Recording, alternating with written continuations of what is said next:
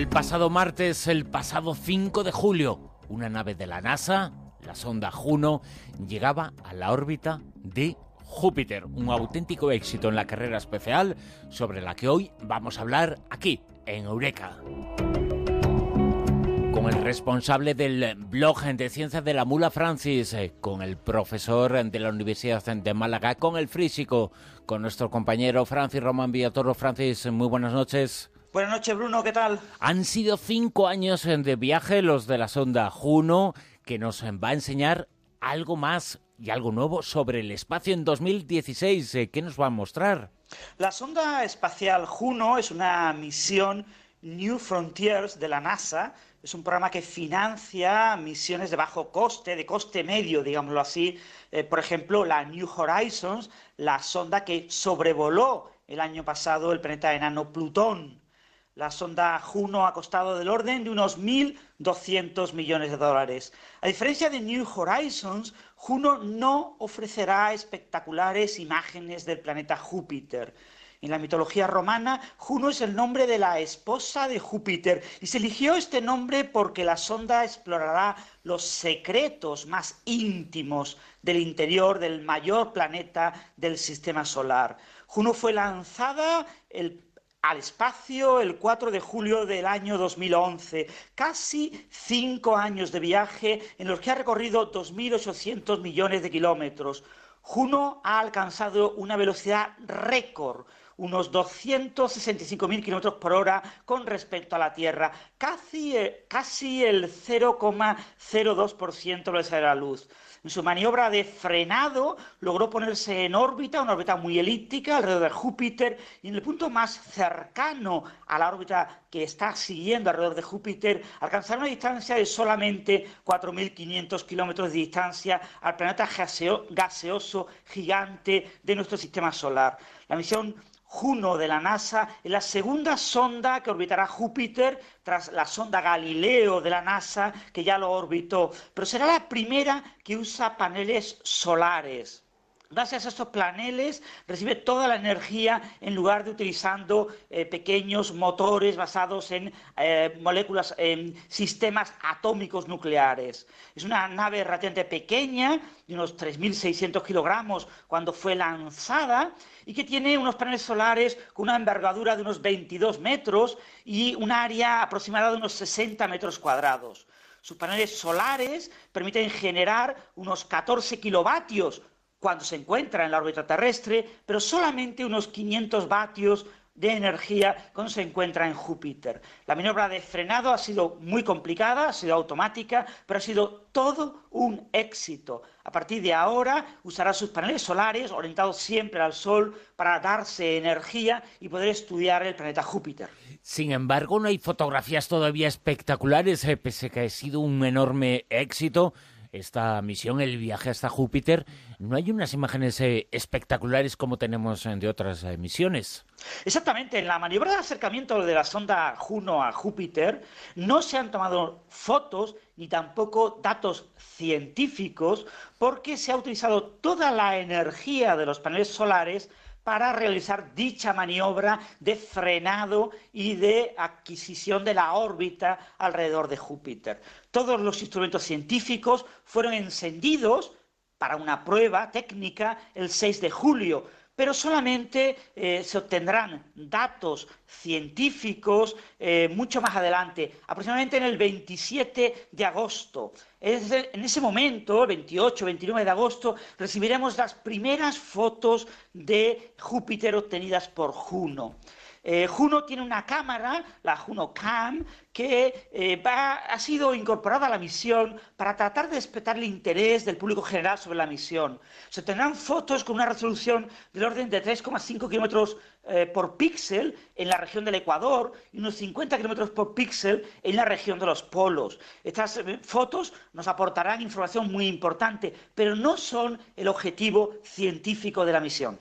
Es importante saber este dato que las fotografías no han existido porque no se han tomado porque era la forma que tenían de ahorrar energía. Sin embargo, esas eh, fotografías espectaculares eh, seguro llegarán a finales eh, del mes de agosto. La misión principal de Juno es investigar el interior de Marte, un planeta gaseoso, un planeta sin superficie. ¿Cómo se consigue esto? Exactamente, la misión de Juno de la NASA es estudiar el planeta gaseoso Júpiter, el mayor planeta que tenemos en el sistema solar. Lo que queremos conocer fundamentalmente son una serie de misterios que todavía rodean al planeta Júpiter y que nos permitirán entender muy bien cómo fue la fase inicial de formación del resto de los planetas del sistema solar.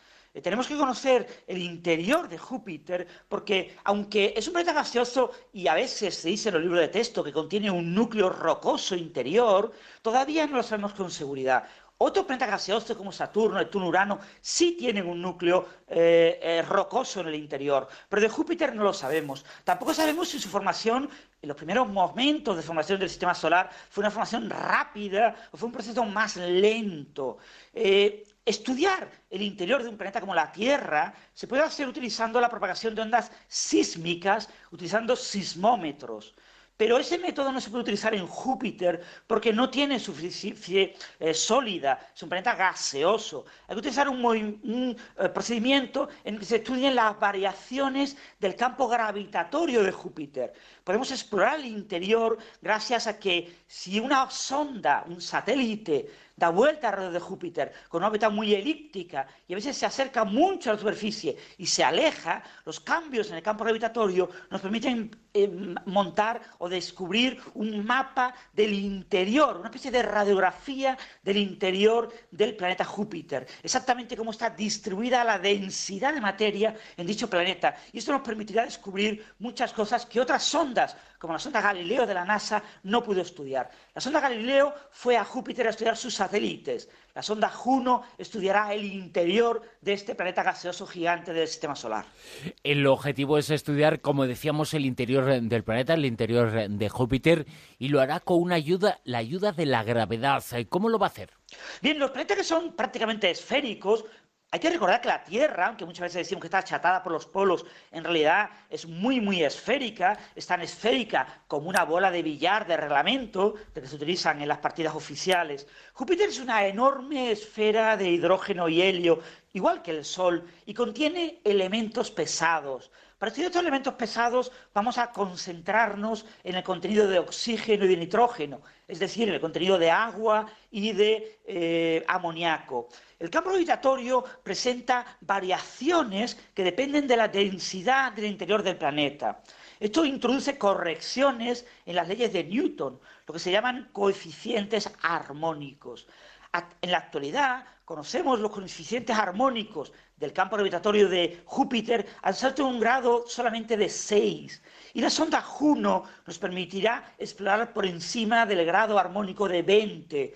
El objetivo es llegar en algunos momentos hasta 30. Eso nos permitirá desvelar muchos misterios. Por ejemplo, cómo es la distribución de agua y de eh, amoníaco en la atmósfera del planeta Júpiter. Y nos permitirá descubrir cómo era la nube primordial que dio lugar al sistema solar y a la formación de los primeros planetas.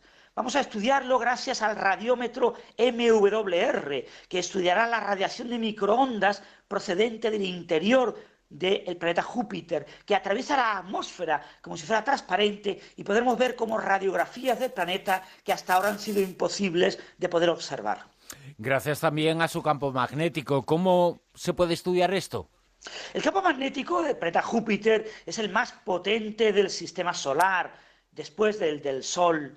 La magnetosfera de Júpiter se cree que forma un efecto dinamo parecido al que se forma en el campo magnético terrestre. Pero en la Tierra, el campo magnético es debido a que el núcleo de la Tierra tiene una parte externa que es líquida, formada por hierro y níquel líquido. Eso genera movimientos de convección. En el planeta Júpiter, lo que genera la convección es el propio hidrógeno que a altas presiones en el interior de Júpiter se comporta como hidrógeno metálico.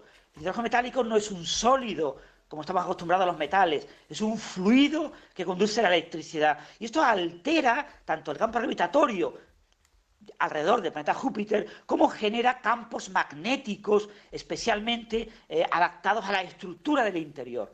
La sonda Juno tiene un magnetómetro que se llama MAG, que nos permitirá descubrir en detalle cuál es el campo magnético del interior de Júpiter y nos permitirá explorar a un detalle realmente extremo del orden de eh, multipolos armónicos, del orden del grado 14, hasta ahora conocemos solamente hasta el grado 4, cómo es realmente todo el interior del planeta gracias a su campo magnético.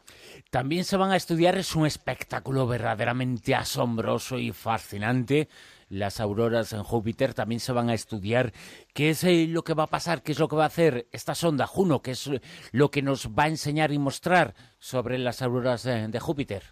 Las auroras boreales en la Tierra son un espectáculo realmente sorprendente y maravilloso. Este mes se han publicado fotografías en ultravioleta obtenidas por el telescopio espacial Hubble de las auroras boreales en uno de los polos de Júpiter. Son realmente espectaculares y recomiendo a los oyentes que vean los vídeos en YouTube, son muy muy espectaculares. La interacción del campo magnético de la ionosfera y de la atmósfera de Júpiter con las partículas energéticas que produce eh, a su alrededor eh, este planeta y sobre todo algunos de sus satélites que tienen emisiones de diferentes ondas, nos permiten observar un fenómeno realmente espectacular. La sonda Juno tiene cuatro instrumentos que nos permitirán observar las auroras de Júpiter con un detalle extremo. Realmente la sonda Juno revolucionará nuestro conocimiento sobre Júpiter y sobre el origen del sistema solar. Habrá muchos eurekas que podemos contar el año que viene gracias a la sonda Júpiter y su análisis de Júpiter. Y nos va a enseñar cosas eh, fantásticas sobre uno de los eh, planetas más hermosos, eh, más bonitos e indiscutiblemente el más grande, el planeta gigante del sistema solar. Allí está desde el pasado martes en la sonda de la NASA, la sonda Juno, orbitando en torno a Júpiter. Un auténtico éxito, un auténtico eureka, que es el comienzo solamente de una serie de descubrimientos una serie de hallazgos eh, que se van a hacer en el futuro verdaderamente espectaculares y que los contaremos aquí, gracias a ti, Francis eh, Román Villatoro. Muchas gracias. Un abrazo, Bruno, un placer.